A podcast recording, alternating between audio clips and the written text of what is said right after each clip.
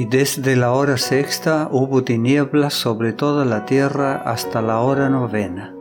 Cerca de la hora novena Jesús clamó a gran voz, diciendo, Elí, Elí, lama sabachthani, esto es, Dios mío, Dios mío, ¿por qué me has desamparado?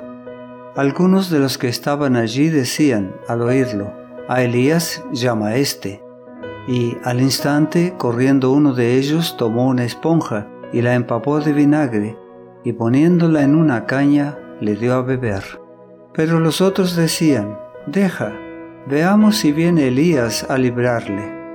San Mateo capítulo 27 versículos 45 al 49.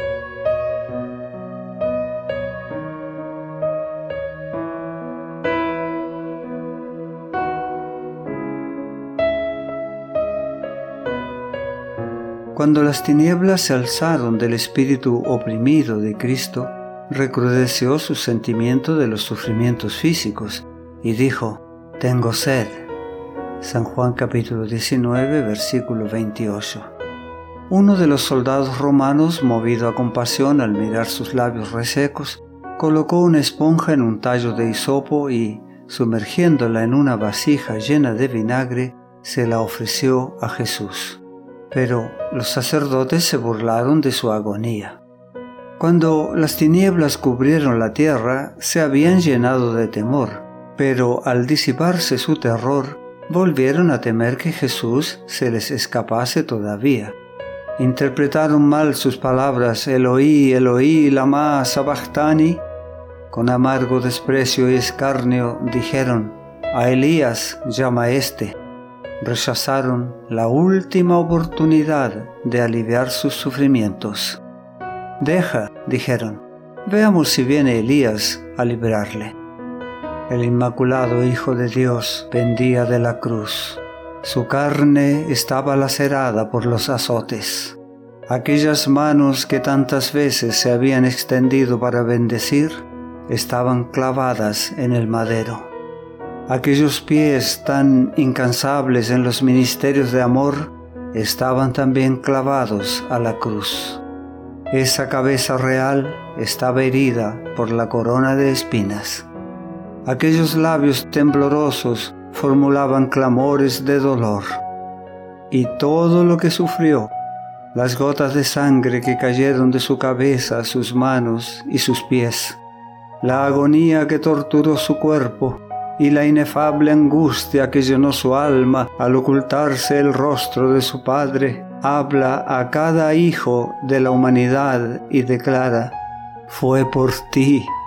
Sí, por ti consciente el Hijo de Dios en llevar esta carga de culpabilidad. Por ti Él destruye el dominio de la muerte y abre las puertas del paraíso el que calmó las airadas ondas y anduvo sobre la cresta espumosa de las olas, el que hizo temblar a los demonios y huir a la enfermedad, el que abrió los ojos de los ciegos y devolvió la vida a los muertos, se ofrece como sacrificio en la cruz, y todo esto por amor a ti.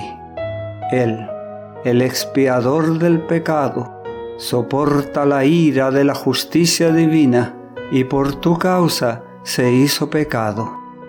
Cuando las pruebas llegan a nuestras vidas, cuando las nubes oscurecen el horizonte, cuán pronto olvidamos que Jesús es nuestro Salvador, que detrás de las nubes está brillando el sol de justicia, que los ángeles están muy cerca de nosotros, protegiéndonos del mal. Quiero decir al desesperado, mira, y vive.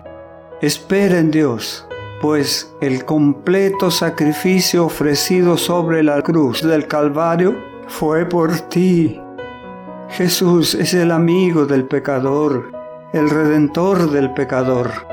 El gozo eterno, una vida de felicidad sin límites, espera a quien lo entrega todo a Cristo.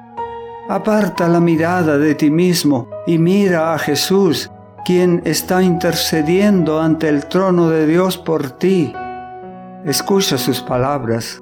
Venid a mí, y yo os haré descansar. San Mateo capítulo 11 versículo 28. Al que a mí viene, no le echo fuera. San Juan capítulo 6 versículo 37. La gracia de Dios sea contigo.